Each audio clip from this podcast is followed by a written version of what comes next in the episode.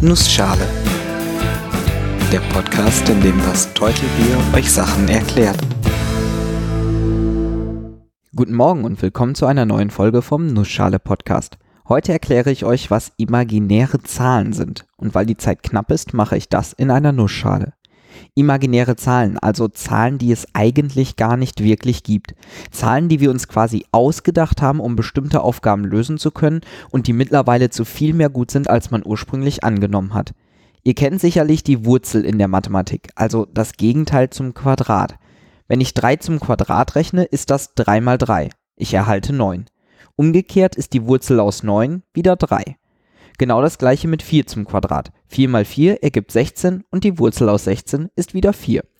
Man kann quasi für jede Zahl eine Wurzel bilden und wenn man dieses Ergebnis quadriert, kommt die ursprüngliche Zahl heraus. Für jede Zahl nicht ganz.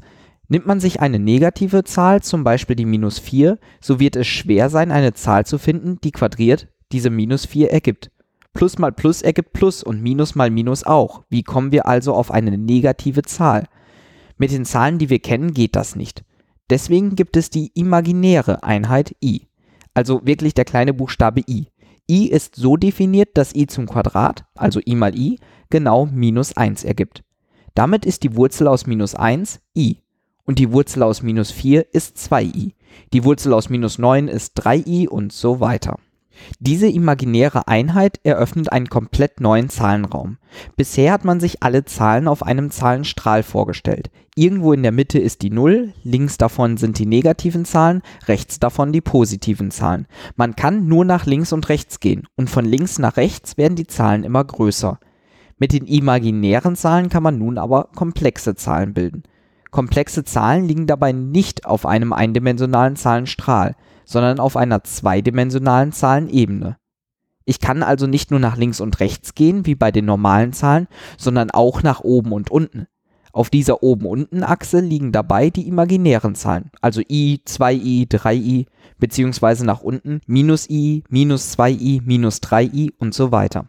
Im Raum der komplexen Zahlen kann man dabei auch beliebig normale Zahlen und imaginäre Zahlen kombinieren. Ich kann zum Beispiel 3 nach rechts gehen und 2 nach oben und erhalte so die komplexe Zahl 3 plus 2i. Fassen wir das nochmal zusammen. Es gibt imaginäre Zahlen. Diese werden durch den Buchstaben i gekennzeichnet. i ist dabei das gleiche wie die Wurzel aus minus 1. Man kann imaginäre Zahlen auch mit normalen Zahlen kombinieren.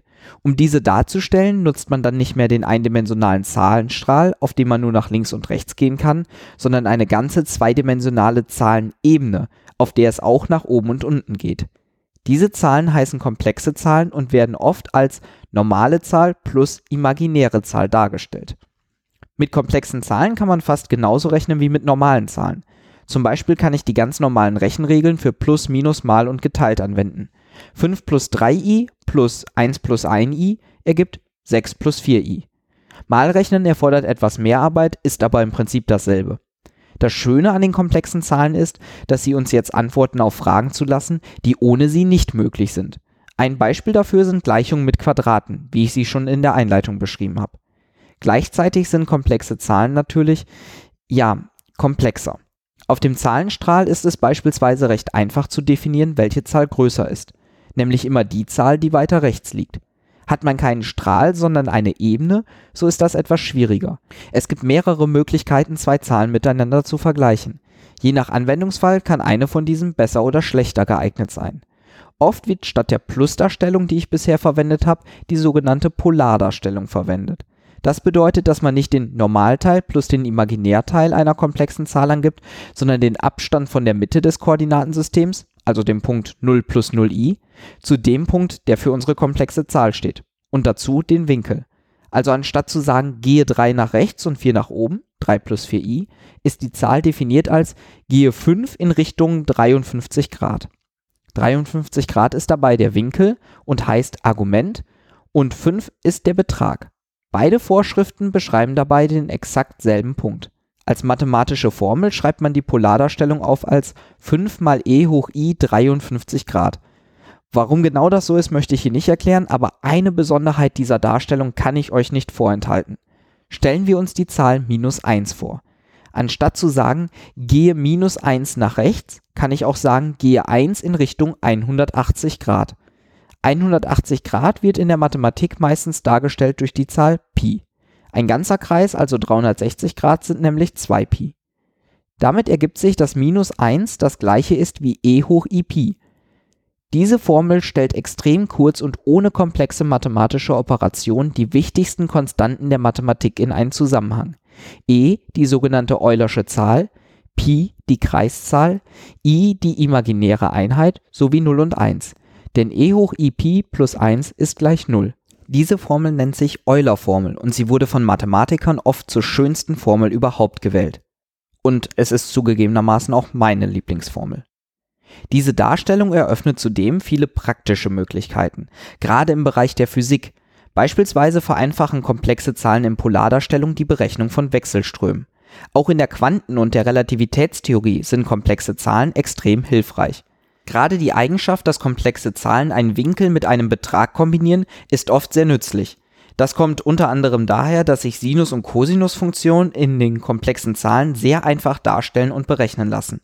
In meinem Elektrotechnikstudium wurde ich regelmäßig mit komplexen Zahlen gefoltert, wobei ich zugeben muss, sie machen viele Aufgaben wesentlich leichter.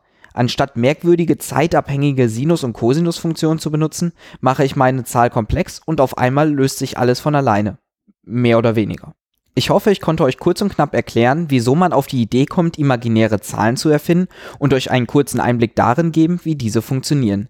Ich finde es sehr faszinierend, dass man sich einfach neue Zahlen ausdenken kann, die dann auch zweidimensional sind statt nur eindimensional und damit auf einmal ganz neue Probleme lösen kann.